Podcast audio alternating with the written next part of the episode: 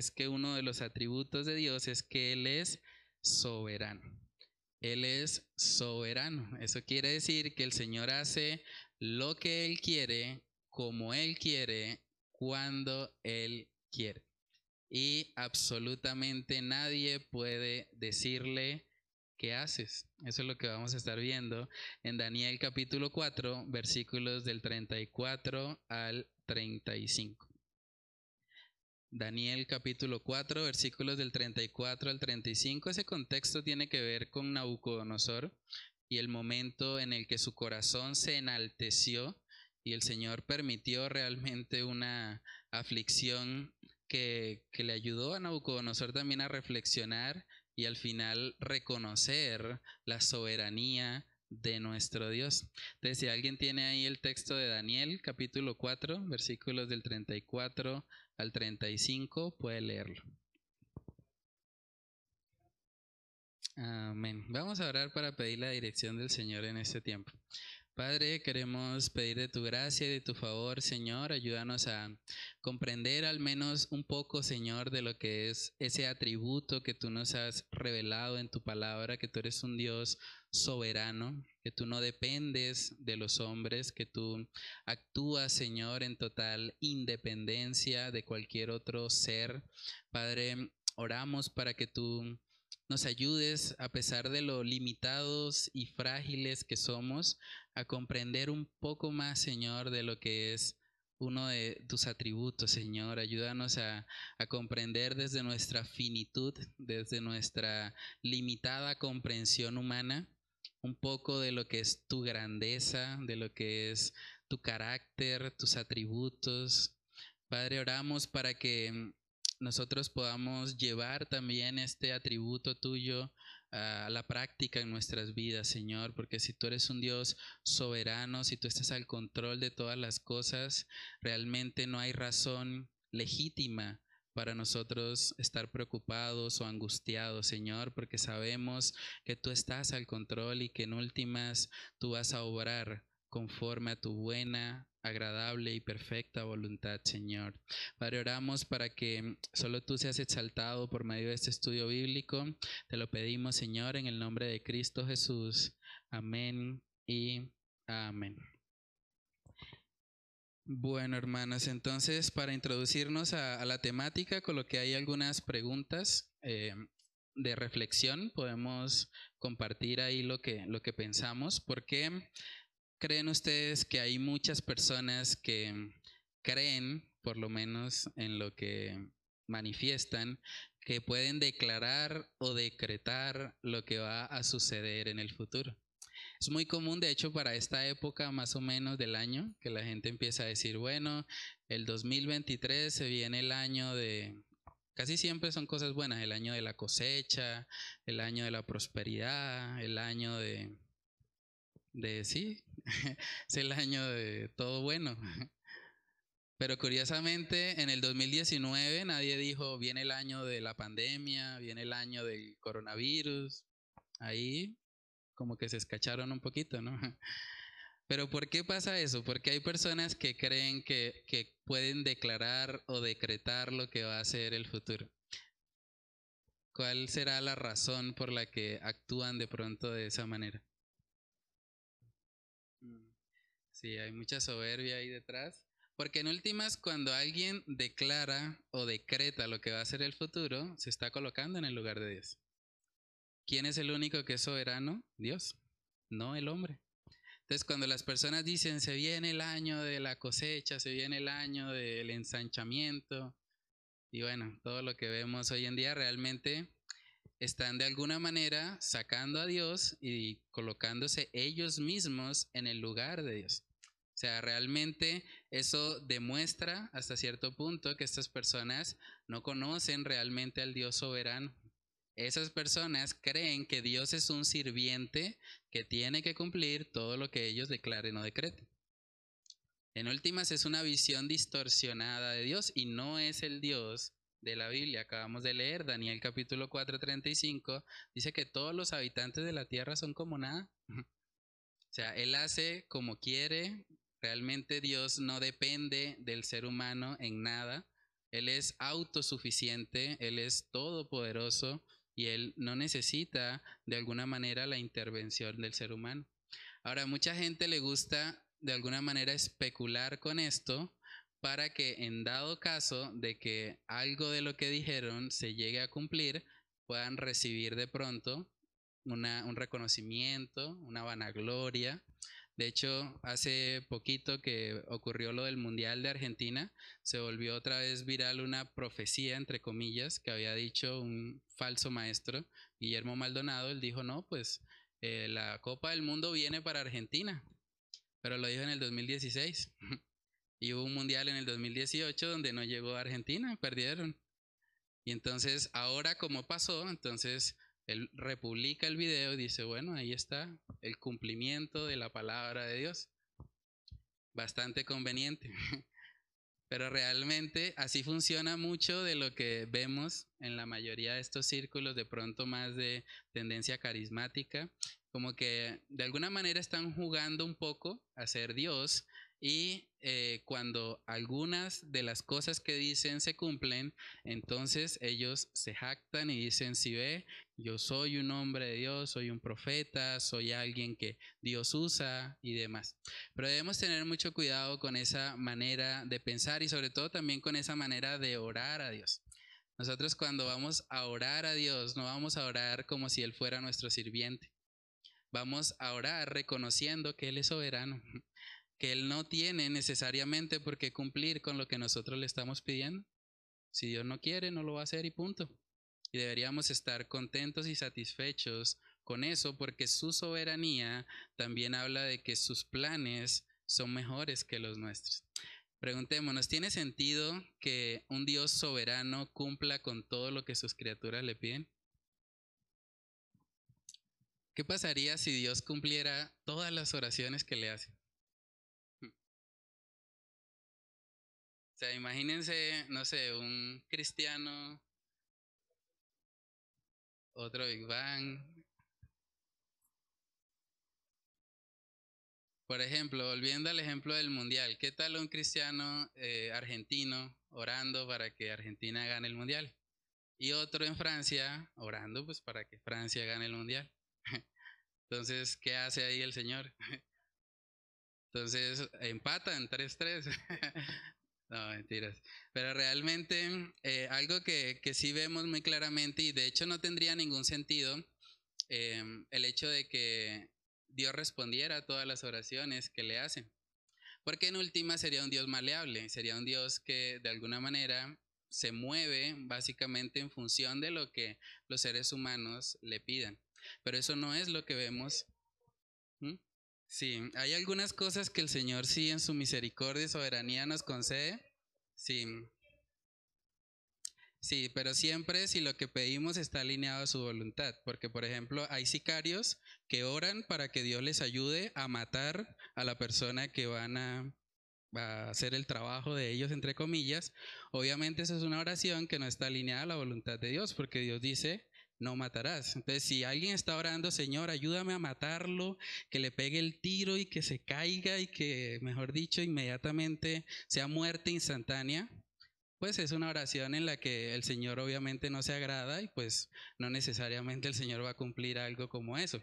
Entonces, hay que siempre ir a la palabra para permitir que el Señor nos nos muestre realmente cuáles son las oraciones que el Señor responde. Nosotros vemos a la luz de la palabra que el Señor responde las oraciones que están alineadas a su voluntad, o sea, a su palabra. ¿Sí? Entonces, y vamos a hablar un poquito acerca de eso porque es curioso ver que incluso eh, nuestro Señor Jesucristo, antes de ir a la cruz, Él estaba orando al Señor para que si fuese posible pasara de Él una copa y vemos que el Señor no le respondió, no, no le, perdón, no le, sí le respondió, pero no le respondió afirmativamente, ¿sí? Entonces, exacto, porque la voluntad de Dios siempre va a estar por encima de la voluntad del hombre, ¿sí? Eso, digamos, es lo que, bueno, lo que estamos hablando de la soberanía de Dios, o sea, si Dios está por encima del hombre y de nuestros propios deseos. Entonces, cuando nosotros oramos, siempre debemos orar como nuestro Señor Jesús lo hizo.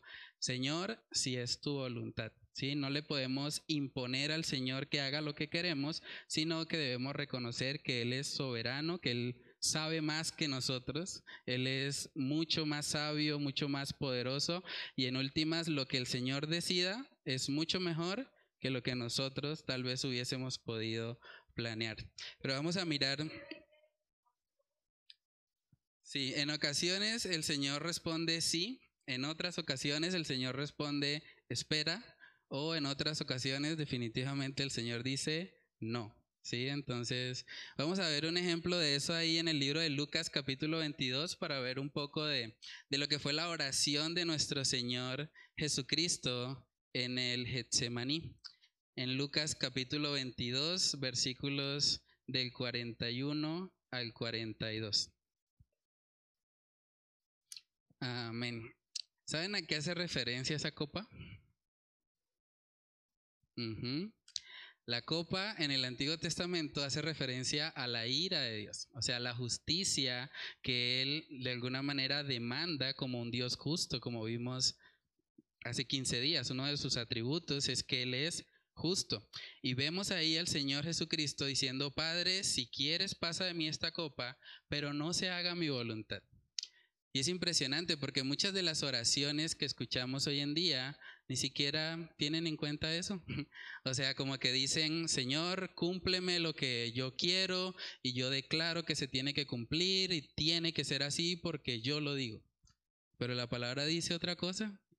Nuestro Señor Jesucristo, la segunda persona de la Trinidad encarnada, estaba orando al Padre y dijo, Señor, no se haga mi voluntad, sino la tuya es un reconocimiento de la soberanía de Dios. Señor, yo no quisiera sufrir esto, pero si es tu voluntad, estoy dispuesto a sufrirlo. Y hay situaciones donde de pronto puede llegar a pasarnos algo así, donde tal vez tenemos que orar y decir, bueno Señor, yo no quisiera pasar por esta enfermedad, pero si es tu voluntad, pues estoy dispuesto. Ayúdame a glorificarte aún en medio de mi aflicción. Entonces, es importante cuando nosotros oramos al Señor que nosotros siempre busquemos conocer cuál es la voluntad de Él. Primera de Juan capítulo 5, versículo 14, vamos a ver ahí precisamente cuál es la oración que el Señor responde. Primera de Juan capítulo 5, versículo 14. Si alguien tiene ahí ese pasaje, lo puede leer. De ahí la importancia de conocer a Dios y de conocer su voluntad, para que nuestras oraciones estén alineadas a la palabra de Dios. Obviamente que si alguien está orando, Señor, ayúdame a que yo pueda pasar esta droga que tengo aquí a los Estados Unidos y que me paguen unos buenos dólares. ¿Es conforme a la voluntad de Dios? ¿No? Entonces son oraciones que el Señor obviamente no va a responder. Si alguien dice, Señor, ayúdame a orar para matar a mi vecino que no me lo aguanto. obviamente el Señor va a decir, no, claro que no. Te voy a enseñar más bien a que aprendas a amar a tu vecino. o sea, el Señor puede glorificarse aún en medio de las situaciones en las que Él nos responde que no. Entonces, es curioso porque si hablamos de que Dios es soberano, una pregunta que puede llegar a nosotros es, bueno, ¿y entonces para qué oramos? Si al final, eso lo coloqué ahí en la parte de reflexiona, si al final Dios hace todo según su voluntad, entonces, ¿para qué orar? ¿Por qué tenemos un servicio todos los miércoles o por qué imprimimos una guía de oración como esta si al final Dios es soberano y bueno, Dios no está obligado a cumplir con lo que ponemos ahí. ¿Por qué oramos? O sea, ¿cuál es nuestra motivación para orar? Sí. No, yo creo que también un error que se comete en muchas iglesias o incluso en nuestras vidas personales es ver la oración como una lista del supermercado, por así decirlo, una lista de peticiones que yo hago para que el Señor me cumpla y ya. Pero realmente la oración es eso, es dependencia, es comunión con el Señor. O sea, la Biblia dice que Jesús se levantaba muy temprano en la mañana a orar. O sea, él dependía, era uno con su Padre. O sea, qué nivel de, de comunión tan grande, ¿no? Entonces, de la misma manera, nosotros cuando oramos al Señor no solamente vamos a pedirle cosas, vamos a tener comunión con Él.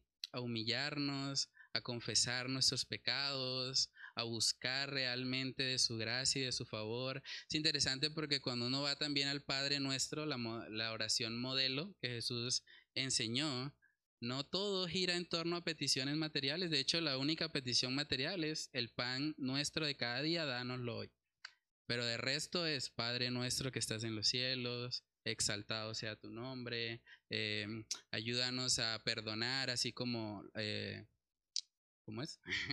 Perdonamos nuestras ofensas, así como, perdónanos nuestras ofensas, así como nosotros perdonamos a los que nos ofenden. O sea, realmente no gira todo en torno a peticiones para nosotros mismos.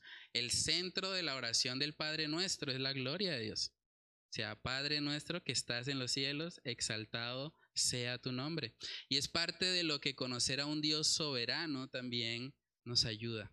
Nos ayuda para que nosotros no creamos que somos hasta cierto punto el centro del universo, sino que reconozcamos que el centro del universo es Dios y que cuando pedimos algo debemos pedirlo también para la gloria de Dios. Se trata de Él y no de nosotros. Entonces, coloqué ahí también en, en el estudio que la soberanía de Dios no debe desalentarnos en nuestras vidas de oración. Más bien al conocer que Dios es soberano, más debemos orar para así alinearnos a su buena y soberana voluntad. Es muy, es muy común escuchar que la gente dice la oración tiene poder. Bueno, eso hay que aclararlo un poco. O sea, la oración a Dios que es soberano tiene poder, pero la oración en sí misma no necesariamente. O sea, para poder hablar de que la oración tiene poder es porque el Dios al que yo estoy orando tiene poder. Y reconozco que Él mismo, el Dios soberano, ha establecido en la palabra que oremos. O sea, aparte de su soberanía, es decirle a su creación y a sus hijos que oren. Entonces, cuando yo veo eso, yo digo, claro que debo orar. O sea, la soberanía de Dios de ninguna manera debería delimitar o desalentarnos en nuestras vidas de oración. Por el contrario, debería motivarnos a orar más, porque el Dios soberano así lo ha establecido. Miremos Lucas capítulo 18 para ver precisamente un ejemplo en el que nuestro Señor Jesús habla acerca de la importancia que tiene la oración en nuestras vidas. Lucas capítulo 18 versículos del 1 al 8. Si alguien tiene ahí ese pasaje, lo puede leer. Amén. Esa es una parábola de verdad muy interesante. En el versículo 1 dice que Jesús les refirió esa parábola para hablarles sobre la necesidad de orar siempre y no desmayar. La oración para un cristiano es una necesidad, no es una opción, es necesario para nuestras vidas espirituales. Y vemos ahí que se compara un poco con lo que sería un juez injusto. Un juez injusto, si tiene a alguien que está ahí, dele, que dele, que dele, que dele, llega un punto en el que, ah, como para quitármelo de encima, le va a conceder lo que está pidiendo. Ahora, si un juez injusto hace eso, ¿cuánto más para aquellos que están clamando al Dios Todopoderoso y Soberano día y noche? Obviamente el Señor puede hacer justicia, ¿cierto? A los que están clamando a Él. Entonces, eso es una parábola o es un ejemplo que nos muestra la importancia de la oración en nuestras vidas. Ahora, cuando oramos a Dios, no oramos para doblarle el brazo a Él, ni para que Él cumpla necesariamente con todo lo que nosotros queremos, pero sí oramos para que Él nos ayude, para que Él nos fortalezca aún en medio de la prueba que estamos enfrentando. En el libro de Santiago, que es el libro que estamos estudiando los domingos, también vemos que una de las razones por las que mm, a veces no tenemos ciertas cosas es porque no pedimos. Y a veces cuando pedimos, pedimos mal y entonces el Señor no concede esa petición. Miremos Santiago capítulo 4, versículos del 2 al 3.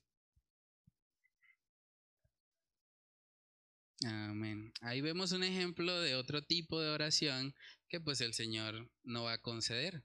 Si alguien está pidiendo para sí mismo, para gastar en sus deleites, pues el texto dice, no, Por más de que pidan, no van a recibir. Pero hay ciertas cosas que sí son legítimas y que tal vez no las tenemos porque no las hemos pedido.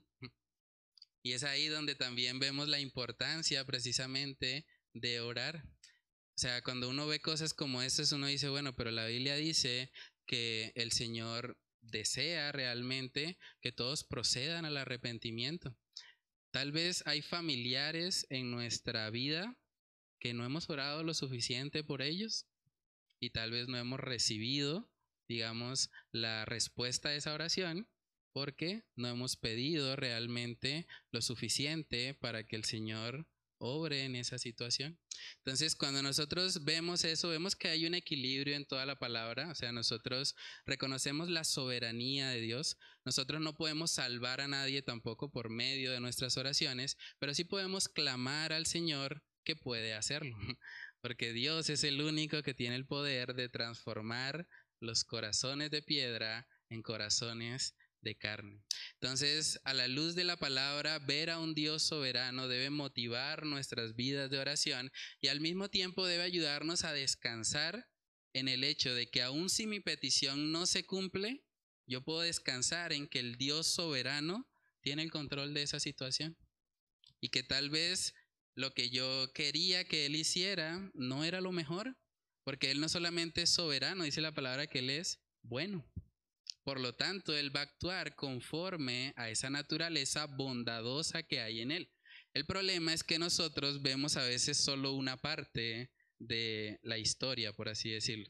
Digamos que Dios ve todo el panorama completo, nosotros vemos una parte pequeña y pensamos acá, uy, Dios no está respondiendo a mi oración, entonces Dios es malo.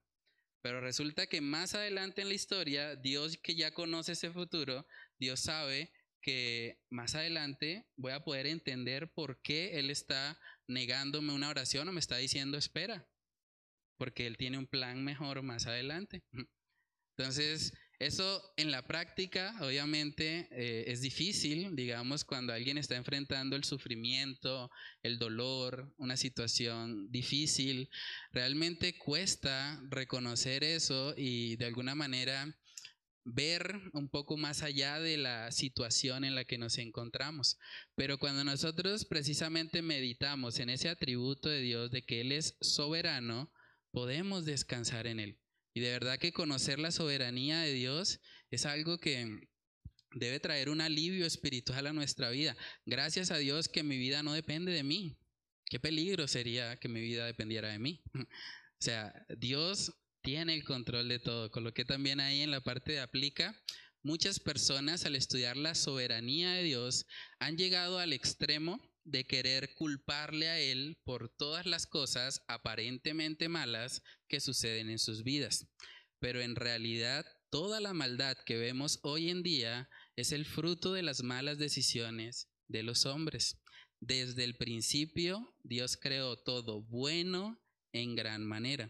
Pero justamente las malas decisiones de los hombres son las que dañaron esa bondad. Vamos a mirar Génesis capítulo 1, versículo 31 para ver la conclusión a la que el Señor mismo llega después de haber hecho toda su creación. Génesis 1.31 vemos ahí el final del día 6 de la creación y vamos a ver las palabras que Dios mismo dijo cuando finalizó su obra. Amén. El día sexto fue el último día en el que el Señor estuvo haciendo su creación, ¿cierto? Y vemos que las palabras que Él dijo fue bueno, que todo eso, todo lo que Él había hecho, era bueno en gran manera. Entonces, ¿por qué vemos maldad? ¿Por qué vemos tantas cosas que pues realmente no están precisamente alineadas a, a la bondad del Señor? ¿De quién es la culpa? ¿De Dios? Es la culpa del hombre, ¿cierto? El pecado entró en el mundo. Dios establece las condiciones.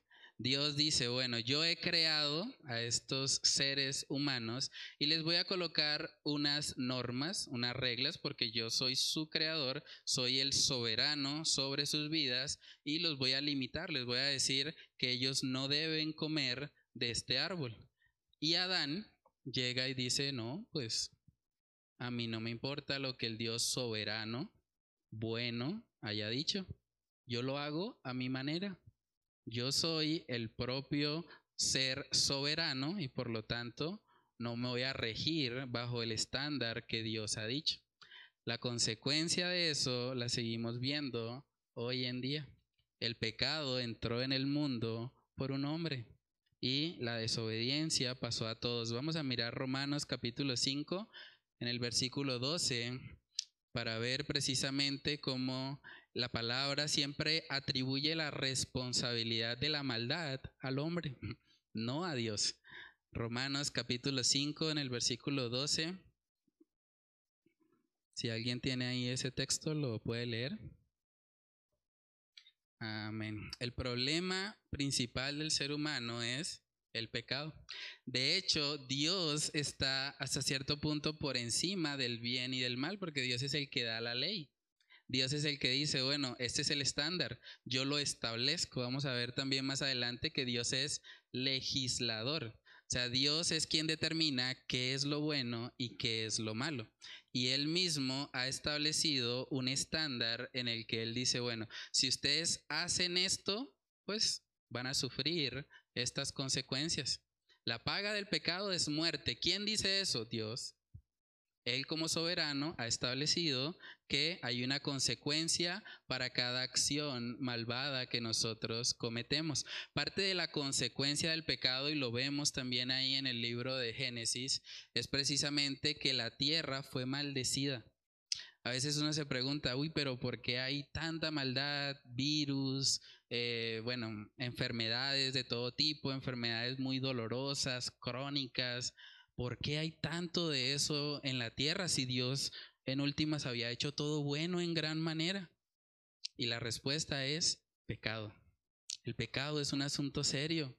El pecado ha traído todas esas consecuencias. A veces hay hermanos que me preguntan, pero yo tenía una mascota y yo la quería mucho y ¿por qué pasó un carro y se la llevó? Es doloroso, claro, pero la muerte es algo que entró en el mundo por el pecado. o sea, cuando alguien pierde incluso una mascota o cuando pierde un familiar, un ser querido, la muerte es un recordatorio de las consecuencias del pecado. O sea, la muerte es algo horrible, pero que al mismo tiempo nos apunta a que nosotros necesitamos a un Dios que nos salve. Necesitamos a alguien que nos rescate, porque todos hemos pecado, dice la Biblia. Y la paga del pecado es muerte. En últimas, es lo que merecemos. Dios no está actuando de forma injusta. Antes, el hecho de que estemos hoy acá es una muestra de la misericordia y la gracia de Dios. No nos ha dado conforme a lo que merecemos. Entonces, cuando nosotros meditamos en todo eso, realmente tenemos que reconocer que no podemos hacer a Dios el culpable de la maldad. Dios simplemente ha establecido las condiciones y el ser humano en su rebeldía y en su pecado ha desobedecido y las consecuencias han llegado. Entonces coloqué ahí también en la parte de razona, y esto es parte como de la aplicación del hecho de que Dios es soberano. Si Dios es soberano y bueno, entonces eso quiere decir que aún las situaciones difíciles en las que no entiendo por qué Dios permite que el dolor o sufrimiento lleguen a mi vida, hacen parte de un proceso en el que al final la gloria de Dios brillará. Es motivo de gozo saber que el sufrimiento tiene un propósito. Si es un cristiano, su santificación. Si es un no creyente, su salvación. O sea, el sufrimiento tiene propósito si creemos que hay un Dios soberano, que controla todas las cosas y que permite a veces el dolor o el sufrimiento por un propósito bueno que tal vez no podemos entender en el momento, pero que el Señor sí conoce y que por lo tanto podemos descansar en Él. Entonces, es muy importante este atributo de la soberanía de Dios porque nos ayuda hasta cierto punto a sufrir correctamente. Yo les soy sincero, todos aquí van a sufrir, yo voy a sufrir. Jesús lo prometió. En el mundo tendréis aflicción. Puede ser que no estemos todos sufriendo al mismo nivel, pero de una u otra manera hay sufrimiento y probablemente va a haber más. Es probable los más jóvenes que tengan que enterrar a sus padres. Y eso es difícil. Es probable que de pronto, no sé, alguien sufra un accidente, que alguien tenga que lidiar con una enfermedad dolorosa. Eso puede pasar. La Biblia nunca promete que como cristianos vamos a estar totalmente exentos del sufrimiento. De hecho, la Biblia describe que la creación está como con dolores de parto. O sea, y los dolores de parto duelen, pregúntenle a, las mamás. Eso es doloroso. Entonces, vivimos en un mundo caído donde muy probablemente todos vamos a sufrir. La pregunta es, ¿a dónde vamos a buscar refugio en medio de ese sufrimiento? ¿A dónde vamos a ir cuando ese sufrimiento llegue? ¿En dónde vamos a encontrar fortaleza, consuelo para seguir adelante? Segunda de Corintios capítulo 1 nos permite ver cómo Dios en su soberanía a veces permite que sus hijos sufran y que sufran bastante. Si uno mira la vida del apóstol Pablo, uno dice, uy, es impresionante. Hay mucha gente que dice, yo quisiera ser como Pablo, pero no conozco mucha gente que diga, yo quiero sufrir como Pablo. Porque lo que él pasó realmente fue difícil. Ser apedreado, náufrago, mejor dicho, que le picara una serpiente, o sea, un montón de cosas que uno dice, es impresionante que ese hombre siga vivo duro de matar prácticamente. Pero en 2 de Corintios 1 podemos ver uno de los propósitos que el Señor puede tener cuando permite que el sufrimiento llegue a la vida de un creyente. 2 de Corintios 1, versículos del 3 al 7, si alguien tiene ese pasaje lo puede leer. Amén. Realmente estos creyentes de Corinto pasaron por situaciones muy difíciles. Pero había un propósito detrás. Dios estaba permitiendo que ellos fueran atribulados para que luego pudiesen consolar a otros. Nosotros también como familia tuvimos una pérdida de un bebé y eso fue difícil. Fue un diciembre, fue más o menos para, para esta fecha, de hecho, hace unos dos años.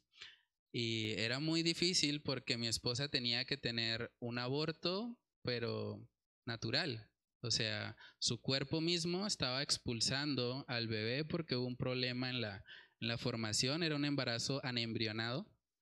Y mientras, digamos, la familia y, bueno, la gente afuera estaba con pólvora y celebrando y todo eso, mi esposa estaba llorando y la estaba pasando muy mal, con un dolor muy intenso, eh, viendo prácticamente cómo su cuerpo expulsaba realmente la vida que estábamos esperando y lo habíamos compartido con familiares, con la iglesia incluso, le habíamos dicho ya a los hermanos, estábamos dando gracias a Dios porque era nuestro primer hijo y el Señor se lo llevó. Y fue duro en su momento y mi esposa realmente, además de los cambios hormonales que eso implica, realmente tratar de encontrar respuestas en un momento así es complejo. Pero lo que nos sostenía era recordar la soberanía de Dios. Tal vez no sabemos por qué Dios lo permitió así, pero descansamos en que sus planes son mejores que los nuestros. No nos gusta lo que estamos viviendo, pero bueno, Dios es soberano y si lo ha permitido, habrá un propósito bueno, santo y glorioso detrás. Su voluntad es buena, agradable y perfecta. No siempre para nosotros, pero para Él es bueno, agradable y perfecto. Entonces, es difícil cuando el sufrimiento llega y tratar de entender, pero luego de más o menos dos años que ha, pasado eso, hemos realmente tenido la oportunidad también de predicar el Evangelio a mujeres que han perdido hijos. Y para mi esposa es mucho más fácil conectar con esas mujeres porque ella vivió lo que esas mujeres están viviendo. Entonces, cuando nosotros pasamos por un momento de aflicción y de sufrimiento, tal vez no sabemos si lo que el Señor quiere es enseñarnos en medio de esa tribulación para que luego nosotros consolemos a los que también están atribulados. Y en últimas, eso va a traer gloria a Dios y va a apuntar también a lo eterno. Yo creo que la razón también por la que a veces eh, nos cuesta un poco todo esto de, del problema del mal y del sufrimiento y del dolor es porque también tenemos mucho la mirada puesta en este mundo. O sea, imagínense lo glorioso que será un día ir al cielo y poder pensar, bueno, sí sufrí dos, tres años en la tierra, digamos, pero ese sufrimiento sirvió para que el Señor salvara un alma, un alma que va a vivir por la eternidad. Y yo sufrí solo dos, tres años. ¿Vale la pena? Claro que sí. O sea, será un gran gozo estar en el cielo y saber que mi sufrimiento el Señor lo utilizó para que yo luego pudiese ser eficaz al predicarle el Evangelio a alguien atribulado. Y cuando miramos las cosas en términos de lo eterno, realmente podemos sufrir hasta cierto punto con gozo. Dice Santiago 1 que debemos eh, tener por sumo gozo cuando nos hallemos en diversas pruebas. Y uno dice, pero ¿de dónde voy a sacar gozo si estoy en una prueba? Bueno, de Dios. Cuando pienso en Él, cuando recuerdo lo que Él ha establecido en su palabra, eso me puede ayudar a enfrentar aún las situaciones más duras con la mirada puesta en Cristo Jesús. En el libro de Apocalipsis capítulo 21 nosotros podemos ver, y es parte de la soberanía de Dios también, podemos ver cómo termina esta historia, hablando de la historia humana como la conocemos. O sea, nosotros sabemos el final, ¿Cómo así? Sí, porque Dios es soberano, Dios no está limitado por el tiempo y Él ya sabe lo que va a ocurrir. Y Apocalipsis 21 nos permite tener un vistazo de eso. Vamos a leerlo. Apocalipsis 21, versículos del 3 al 4.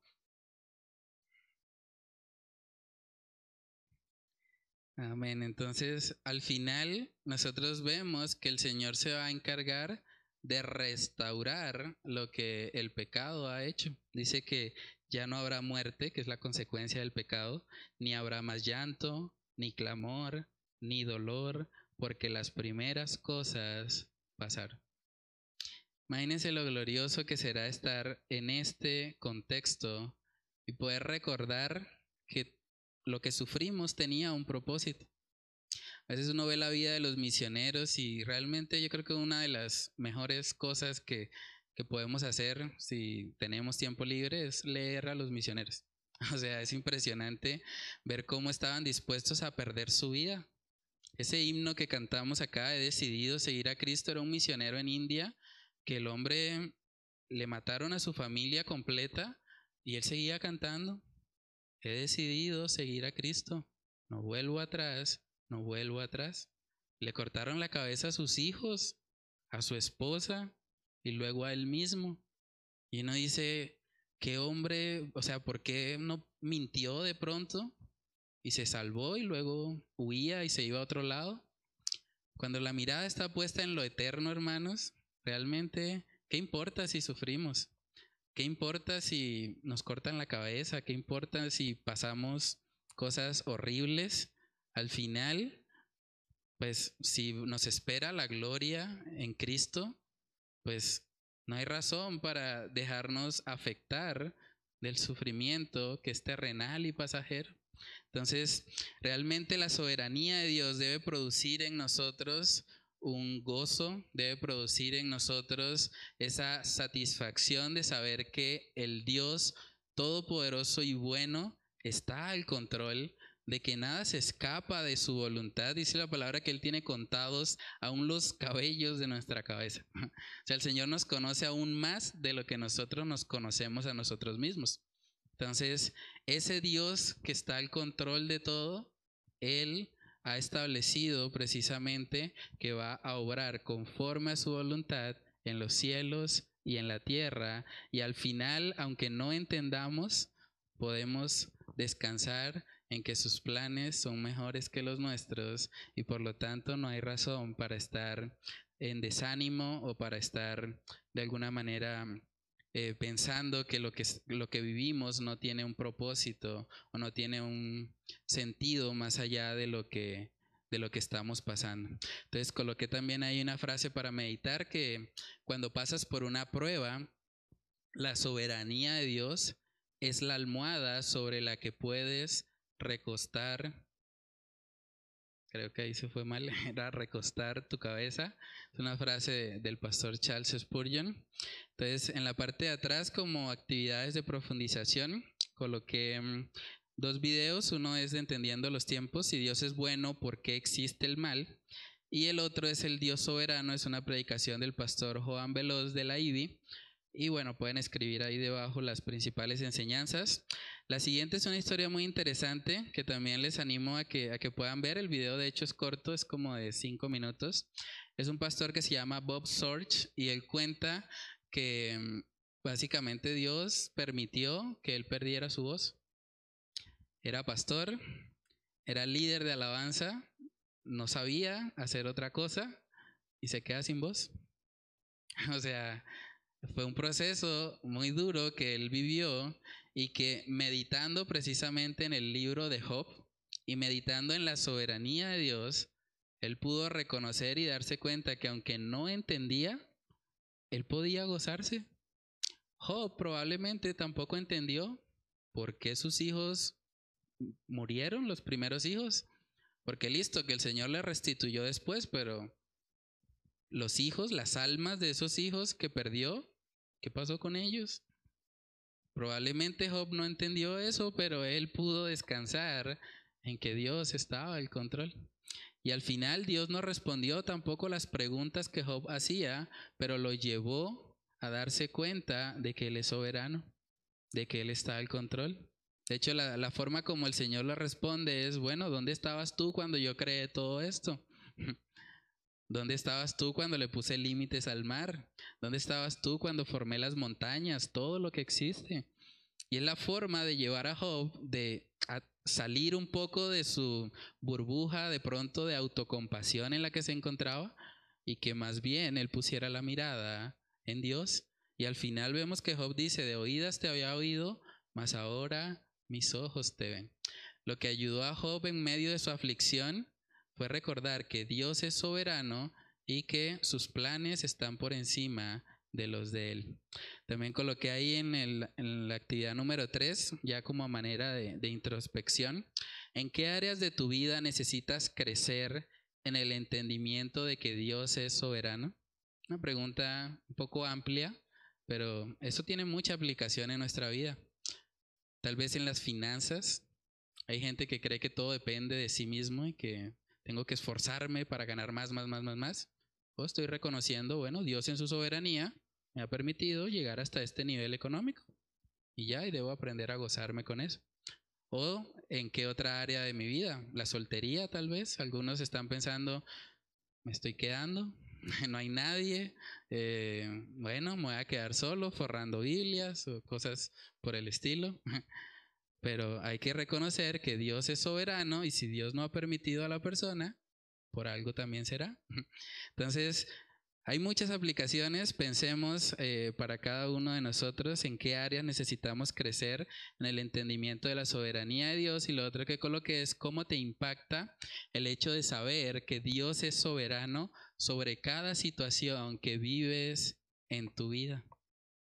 Piensen en los momentos de sufrimiento que han tenido hasta hoy pueden ver al Dios soberano obrando aún en medio de eso que ustedes sufrieron, que fue difícil, que fue doloroso. O sea, el entendimiento de la soberanía de Dios debe llevarnos a poder sufrir correctamente, sufrir con la mirada puesta en el Señor y en las cosas de arriba.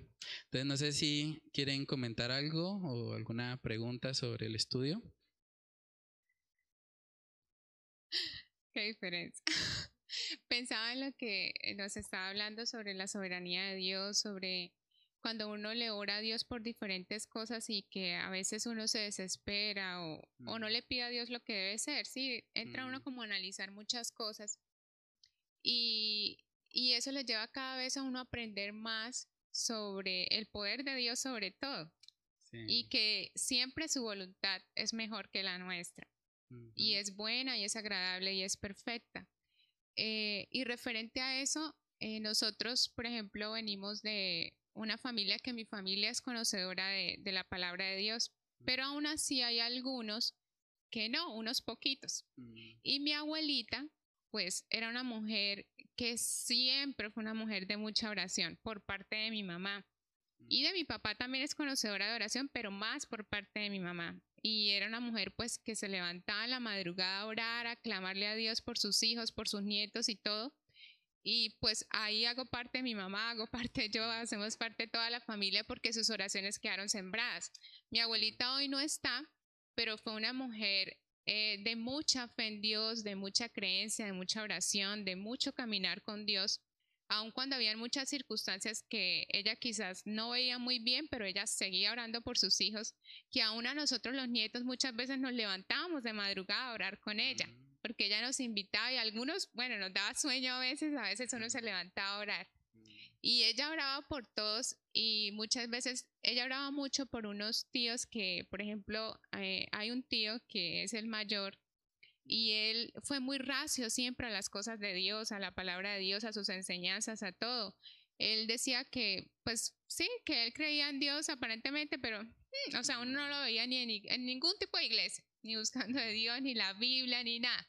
Él decía que la Biblia era escrita por hombres, que mire por allá en India, que no sé qué, creían en el Buda y allá mire lo que tenían y que, mejor dicho, un montón de cosas. Y que mi abuelita seguía y seguía perseverando en la oración. Y hoy en día, pues gracias a lo que Dios ha hecho en la vida de nosotros como familia, nosotros nos hemos unido a hacer grupos de oración y de la palabra de Dios. Una vez a la semana nos unimos Mm. primos, tíos en la familia y dedicamos ese tiempo para que los que quieran hacer parte de ese grupo hagan parte de ese grupo.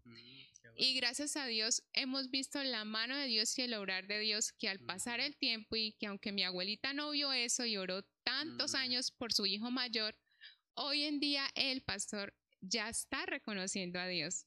O sea, ha hecho Dios algo tan grande que reconoció ya que existe un Dios, que la Biblia es hecha por Dios y a su familia y a su esposa, que su esposa era muy católica.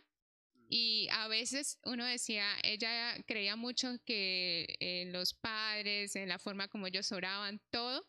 Y hoy en día ella está siendo parte también del grupo de oración y de la palabra de Dios que nosotros estamos haciendo como familia. Y esto gracias a Dios a las oraciones que quedaron sembradas por mi abuelita y a la misericordia de Dios y que Dios también nos ha movido a nosotros como familia a unirnos, a no desfallecer, como usted nos acabó de mencionar, a uno no rendirse y a seguir de verdad confiando en Dios y que aunque a veces uno no ve las cosas en el momento, pero Dios sabe el momento exacto. Y hoy en día, pastor, pues cuando mi abuelita falleció, no estaban pues sus hijas o sus hijas estaban muy, muy pequeñas, las hijas de, mis tío- de mi tío, y hoy en día ya sus hijas se están involucrando, él, su esposa, y nosotros de verdad, o sea, nos quedamos aterrados, cómo es Dios de lindo, de misericordioso, y cómo es el obrar de Dios que su tiempo es perfecto y que nunca las oraciones pasan desapercibido. Simplemente Él sabe en qué tiempo hace las cosas. Sí, eso sí es muy cierto. Nosotros también tenemos un caso, el, el de la hermana eh, Beatriz, la mamá de la hermana Rosita. Ella era una señora muy difícil. O sea, ella era una señora que decía que ella era mariana, que ella nunca iba a pisar una iglesia cristiana, jamás. O sea, para ella eso era blasfemia. Era como una traición a su familia y cosas por el estilo. Y ella pertenecía a un grupo mariano. Incluso ella era de las que se reunían y hacían sus oraciones, sus rosarios, sus cosas, y le daba mucha rabia porque sus hijos se convirtieron al Señor, por lo menos dos de ellos, y cuando sus hijos cristianos le hablaban de la palabra o algo, ella inmediatamente rechazaba solo por ser cristianos, ¿sí? Era como que no los quería escuchar ni nada, pero el Señor fue haciendo una obra en ella y también a través de una aflicción porque ella pasó por un cáncer y ella estuvo en una situación donde de verdad se dio cuenta que estuvo a nada de irse y a través de esa situación ella luego reconoció a Cristo como su Salvador y ella misma después de haber sido tan mariana, después dice, no, yo reconozco que María no es mi Salvadora, mi Salvador es Cristo y María fue un instrumento de Dios, pero no debo orarle, no debo adorarle, el único digno de adoración es Cristo. Y ver eso en una señora de más de 80 años es impresionante. A veces pensamos, no, es que ya él, no, eso ya es abuelito, abuelita, eso ya se queda así. Sí, como que ya en nuestra humanidad pensamos, eso ya no tiene arreglo. Pero en el caso de ella, sí, para Dios nada es imposible y en su momento, ¿sí? Pasa mucho también con los niños, o sea, muchos maestros de escuela de niños tal vez no son conscientes de lo que las oraciones que ellos están haciendo por esos niños, más adelante, tal vez ni siquiera lo van a ver. Pero a futuro muchos reconocen, yo me acuerdo de mi, de mi maestra de escuela dominical, me acuerdo lo que me enseñó y aún incluso muchos de los que están hoy en día en la cárcel, lo que más recuerdan son las clases dominicales, los que fueron criados de pronto en, en iglesias. Ellos recuerdan, estando en la cárcel, por qué no le hice caso a la maestra de escuela dominical, por qué no seguía en la iglesia y demás. Y como que el Señor a su tiempo permite de pronto que esa semilla crezca y dé fruto, ¿no? Entonces, sí, no sé si alguien más quiere comentar algo o terminamos. Bueno, vamos a orar y a pedirle al Señor que Él nos ayude a, poner en práctica lo, lo que hemos aprendido.